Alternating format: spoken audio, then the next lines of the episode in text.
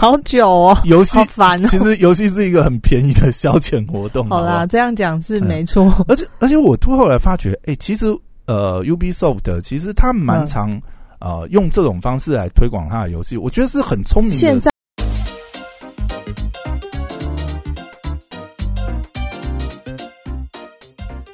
欢迎回到时间管大师，我是你大众朋友，在我身旁的解救人进来，，Hello，大家好，我是小可丽。嘿，又回来哦，好，这这个难得又回到这个游戏电玩时间，电玩之夜，天哪，我一个不打电动的人，一天到晚要听我聊电动玩具，对不对？我你们究竟是怎么这么着迷啊？哎、你还记你记不记得这个呃几个月前吧，我们也嗯聊过一个题目，就是嗯那个时候呢，刚好 Ubisoft 就是嗯这个游戏圈蛮知名的这个三 A 大大厂育碧呢。我后来发觉，其实我以前对这家公司并不是特别熟悉。我只记得什么嗯荷兰的还是哪里的那个游戏公司，啊，荷兰。不知道是我们嗯上次聊的。好，继续你的话题。我的意思是说，嗯、其实我以前没有特别关注这家公司的嗯产、呃游戏啦。嗯然后呢，之前我不是跟你说，他们啊、他们其实还蛮常办 free weekend 这种活动，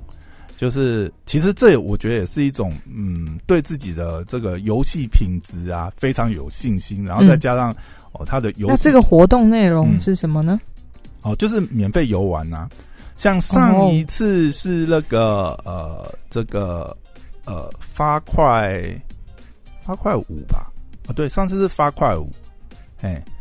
极地战壕五，然后那个应该算是所以就是两天以内，就是大家可以哎、没有玩这个游戏啊。他这他这次给的时间好像还比较长，就是大概是五天的时间吧。那如果嗯我在两天或五天之内没办法破关，我要再玩的话就要他就是吸引你啊，就是通常因为你知道他的游戏的时速啊，都嗯可以大概到呃四五十个小时，或者是说如果你要玩彻底一点，因为它里面很多呃支线故事嘛，嗯然后有很多隐藏要素，你真的要玩到很透彻，搞不好七八十个小时，所以其实蛮耐玩的。嗯哎、你想、诶一个游戏，当然啊，它可能原价我不知道一六八零、一七八零之类的吧。嗯，哎、假设是这个价钱，可是问题是你可以玩四五十个小时。哎、其实 好久哦，游戏好烦哦。其实游戏是一个很便宜的消遣活动。好啦，这样讲嗯是没错。而且而且我后来发觉，哎、其实呃，Ubisoft 其实它蛮嗯常、呃用这种方式来推广他的游戏，我觉得是很聪明的。线上的游戏公司只有这一家在用这一招吗？哎、其实应该不止，但是、哦呃，他我觉得算是用的蛮纯熟，而且你用这一招其实是呃，其实是有风险的啦。嗯。一方面，第一个，你的游戏的长度可能要呃蛮长的，嗯，因为你既然都开放嘛，那如果你五天就给人家打通关，就被人家打通关了。完了，完了。对，但是我觉得不管怎么样，就是这个活动会呃让很多呃或许以前没有关注你，或者是说诶对你的游戏有兴趣，一直是呃就是在传闻中听说诶好像很厉害这样，嗯，但是一直没有去接触的这个族群，真的是像我就是这样被他们吸引啊。可是这样，我如果这一次的 Free Weekend 嗯，我也我好，我破不了关，我可以在他下一次的哎 Free Weekend 再破啊。没有啦，问题是他 Free Weekend 你只有又不知道他一次吗什么时候没有他他其实有的时候有些游戏啊，隔个嗯几年他又办一次，也是有。哦，但嗯是呢，呃，我觉得他也很聪明啊，因为他这一定是配套，你知道，比如说像他这一次就是他 Free Weekend 嘛，嗯。那可是你在这个 Free Weekend 呢，你又可以呃，他有开放，比如说这个时间，哎，你没有破完嘛，嗯。可是呢，你可以在这个期间呢，他这次更夸张，二五折，原价的二五折，你就可以加购这款游戏。当然啊，这次公开的这个。还要赚吗？这个游戏是《刺客教条：奥德赛》，这个大概已经是两三年前的游戏了，哦，所以呢，等于也是剩余价值要把它炸好炸满嘛。嗯啊，对于我觉得这种策略来讲，有几个意义。一个一个当然是，呃，这款游戏因为已经是三四年前的作品了，老实讲，销量当然已经是很微薄了啦。但是利用这样子的方式，让还没接触这个游戏的人榨出一些剩余价值嘛。那另外就是，其实它的游戏品质真的哇，我真的觉得很赞。我上次玩过发快六嘛，再到这次的这个呃刺客教条奥德赛，真的玩下去真的是。对这间公司真的是好感度大增，你知道吗？可以，当然啊，他也是对他的产品的内容很有信心嘛。嗯，那像这样子，像我自己可能就慢慢变成他的粉丝啊。像我上次玩完他们的这个发快五以后啊，我就一直很想接触啊呃刺客教条这个系列，因为我以前是没接触。其实我上次呃玩完发快五以后，我就买了刺客教条，因为既然要玩，当然是玩它最新一代，完全中招哎，对。然后呢，我上次就呃，后来我其实是接续玩了《刺客教条》呃最新的那一款作品《维京纪元》。那在玩了以后，《维京纪元》又其实我是有一点点小失望，就是我觉得这个叫《维京纪元》，老实讲 不是一个很成呃，不是一个很成功的作品，就是它里面有一些呃。比方讲，它 bug 很多，嗯，然后操作性也是有些问题。当然，也不能说 亦无可取啊。就是呃，因为因为发快五给我的这个期待值很高，你知道，我就可能太期待了，嗯。但是因为呃，刺客教条是另外，也是虽然它也是开放世界，但是它又是属于另外一种形态的游戏游戏类型啊。那我以前没有接触过。第一次接触，然后我后来才发觉，其实维京纪元是一个做坏掉的一代。我的意思是说，就是因为这次的 Free Weekend 让我接触到刺客教条奥德赛以后，我发现自己对于他们之前的评价错了。没有比较，没有伤害，你知道？有比较就有比较以后才知道，哇塞，这个系列的确是经典。我要讲的意思是说，因为通常啦。游戏是一直在进步嘛，嗯，然后呢，很多游戏的机制也是，呃，下一代会比新呃新一代会比旧一代增加很多新的要素，对。所以通常我们在挑选游戏的时候，我们一定都是，那就假设没接触过这个系列，我就直接挑最新一代的系列玩就好了，因为一定是最新的游戏机制，然后制作也比较成熟嘛。但是我觉得这个呃逻辑理论到现在这种越来越复杂的三 A 游戏，投资也这么大的三 A 游戏来讲，呃，好像不是那么通则。游戏是有可能越做越回头，甚至中间有出有这个出包掉轨这种事情。出包是他整个故事不不缜密，还是他的？我觉得有一部分是因为。其实像《刺客教条》也是被戏称所谓的年货型游戏。你知道什么是年货型游戏吗？嗯，年货型游戏是这个系列呢，基本上每年会出一代哦，所以它每年都会出一款新的。啊，对，呃呃，这种系列爱好者来讲，也是呃，就是等于是定番呐，每年都有。新一代游戏可以玩嘛？那我就是喜欢玩这个系列，我就是想期待，哎，你今年又端什么新菜给我？嗯，但我觉得这里面当然是现在的游戏开发难度真的是呃提升非常高啊，因为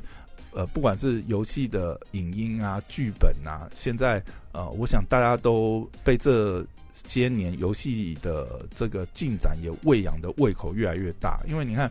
比如说像另外一个很知名的游戏厂商顽皮狗来讲。顽皮狗最知名的系列，呃，比如说《秘境探险》啊，然后《最后生还者》啊，它都是强调，比如说啊，像这种呃电影式的这个剧情展现场景，然后呢，呃，故事剧情也是非常的扣人心弦，对，描写的就是跟电子小说一样。那我觉得像这些都是垫高了游戏开发的难度啊，就变成说大家现在要求。呃，一个游戏的好玩是哦，方方面面，尤其是你要推出标准好高哦，三 A 级的大作哇！你这个你的画面，第一个，你画面可能要符合现在当代的审美，对不对？嗯。哦，画质什么东西？哦，帧数要六十 P 哦。其实想讲到这个帧数六十 FPS 这件事情啊，哎，我以前真的没有特别感觉，你知道，因为我玩游戏的时间很久，我是从很早期这种。红白机时代就开始玩游戏，你知道早期的游戏那个帧数啊、破格掉帧那是家常便饭，所以我我其实是很习惯那种低帧数的游戏。但你也听过这个就帧就是电影的，对，嗯。但是呢，我觉得有些东西就是由俭入入奢易，你知道，由奢就入俭难。嗯。像之前我呃，因为升级到 PS 五嘛，开始都用 PS 五在玩用，因为以 PS 五的效能来讲啊，它其实很多游戏像现在上了 PS 五以后，也都有发布更新版，就是直接以前是三十 FPS 的游戏嗯都可以呃提升帧数到六十 FPS，、嗯然后啊。呃，前一阵子我把 PS 四打开，就是稍微回温一回温一下这样子。然后呢，我就同一款游戏，PS 四的游戏片不能放在 PS 五玩吗？呃，因为现在还是一个跨时代的过渡时期啊，所以嗯很多游戏是它，比如说它出 PS 四的版本，可是可以免费升级到 PS 五、哦，OK，所以我也是因为这样，我有些游戏就是呃两个平台都有嘛，嗯那就是刚好同一个游戏，我在 PS 五上面玩，对不对？我已经习惯了。然后呢，回去 PS 开 PS 四的时候，同一个游戏，然后当它变跳出来的画面，当它变成三十帧的时候，哎、你真的会很明显感觉，因为我玩动作游戏嘛，真的会，哎、嗯，真的会累格的感觉，真的已经回不去，你知道，我已经没办法回去玩三十 FPS 的游戏，哈，差因为你在这么多、玩的啊。过程当中，你就是觉得很不顺，你知道吗？可是那不顺，可能只有卡零点几秒，你也觉得？你就是会觉得卡，因为你已经习惯了。你看，就像、呃，比如说家里电视好了，嗯，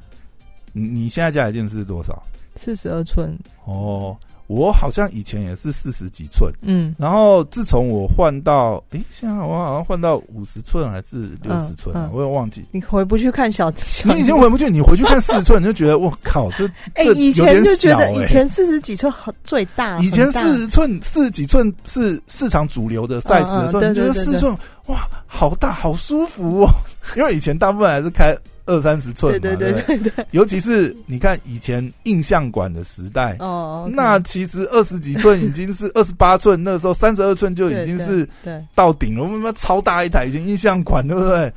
啊，换到这个易经时代以后，我靠，易经时代都是比大的，OK，所以那个六十帧，你就是整个画面完美到，经回不去了。嗯。然后我必须要讲啊，这次啊，呃，回来玩了这个刺客教条，因为他刚好 free weekend 嘛，就接着玩。嗯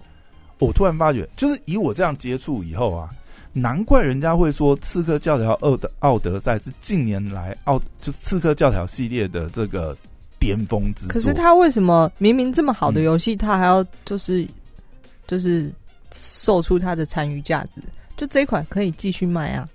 没有啊啊，也是有个镜头啊。玩游戏的人就这样，对不对？不会玩游戏的人就是没有接触过你这个系列，就是不会接触啊。哦，OK，哎呀，嗯他至少就是打到我这种要找一些新的鱼游进来，而且另嗯外一个就是他，呃，他这个我觉得除了残余价值之外啦，也是一个开发新客的手段嘛。嗯对我来讲，我就是因为这样才接触到他们家游戏，而且嗯以后应该也会继续追这个系列下去，嗯因为你在有在玩，你会对他的故事。哦、然后它有一些是有延续性的一些东西，你就会更容易 follow 下去。嗯，嗯那像他这个，我我我稍微讲一下，他这个游戏哦，我后来看一下，我就觉得很有意思，因为像呃育碧啊、刺客教条这个系列呢，它其实一直以来都是两个工作室在开发，嗯就是所以我后来才发觉，哎、其实不同工作室开发也是有差别。它一个是呃蒙特罗，然后一个是这个魁北克工作室，嗯。那像奥德赛是魁北克工作室开发，当然他们这个有一些呃前后的因素啦，因为上一代刺客教条起源呢是呃这个呃蒙特罗公司、呃蒙特罗那边的工作室开发，嗯，那它其实有一个基础的架构，包含是素材啊，或者是里面开发，他们的人这两代其实是同一个时间开发，但是起源先出嘛，然后起源出完以后，同样的素材呢，刺客教条呃刺客教条奥德赛这个系列呢，他再去把它发扬光大，等于是奥德赛是承接了上一代起源的一些资源，但是它又有更充足，等于是多了。将近一年多的时间去开发，你就会发觉，哎、其实这种游戏啊，真的，你说都是以同样的机制，然后差不多的这个游戏引擎去开发，真的很多细节啊要打磨，呃，它真的是需要时间急，不来，嗯，对，它真的是需要时间。而且我觉得这种游戏它真的是要做到一个游戏性，有些很细节的东西，它也是需要可能需要试完，然后再反复回来调整这个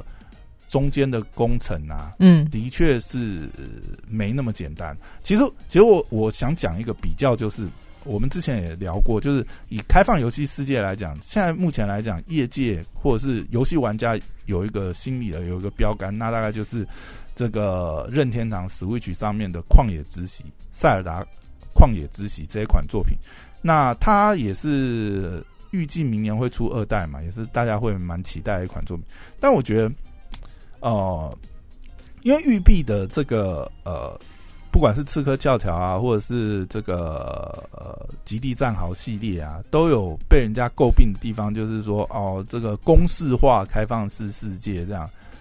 然后呢，我这次玩了奥德赛，我必须要讲，对它评价真的高很多，因为它的 bug 其实比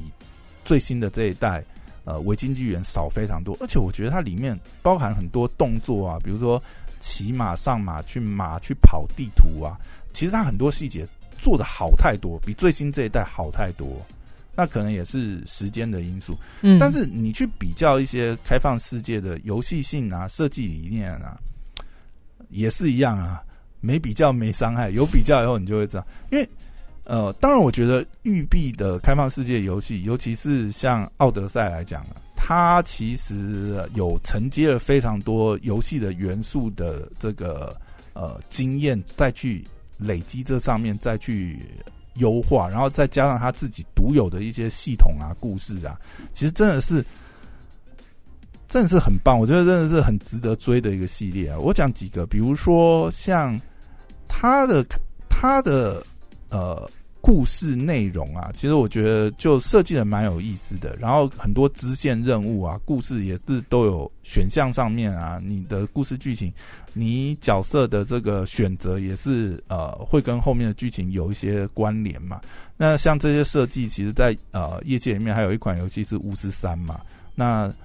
我觉得现在再回头去玩巫师三啊，光那些 UI 界面啊，然后它的一些战斗系统，你可能都已经玩不下去。那不如直接玩《刺客教的：奥德赛》这种惨哦。对，没有没有，这也是时代的累积。嗯以当年来讲，那是一个顶峰嘛。那大家看到这个游戏顶峰以后，其他的游戏工作室啊、公司也会去追上它。那大家都会把这个游戏做得越来越精致，然后嗯也知道去无存精要留什么。但是有些是一些设计机制跟设计理念的关系。像我觉得《刺客教条：奥德赛》跟《维京纪元》有一个